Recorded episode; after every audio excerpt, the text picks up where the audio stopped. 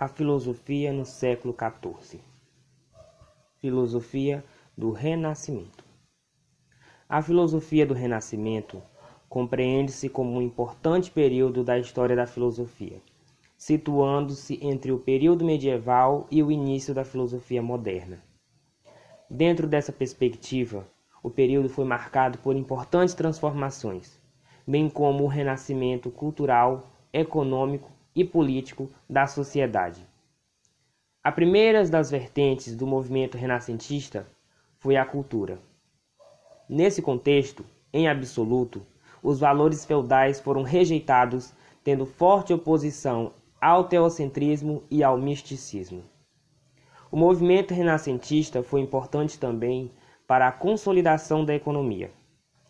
O fim do feudalismo e o surgimento do sistema capitalista foi essencial para a expansão do comércio na época. Importantes relações comerciais foram criadas, sobretudo com o Oriente. Além disso, o aumento da produção manufatureira, o retorno das transações financeiras e o reaparecimento da moeda ganharam destaque. O Renascimento teve ainda importantes vertentes dentro do campo da filosofia. Dentre todos, o que não poderia deixar de ser citado é o humanismo. A filosofia humanista enfatiza o saber crítico voltado para o conhecimento do homem. Apoiava ainda uma cultura capaz de desenvolver as potencialidades da condição humana.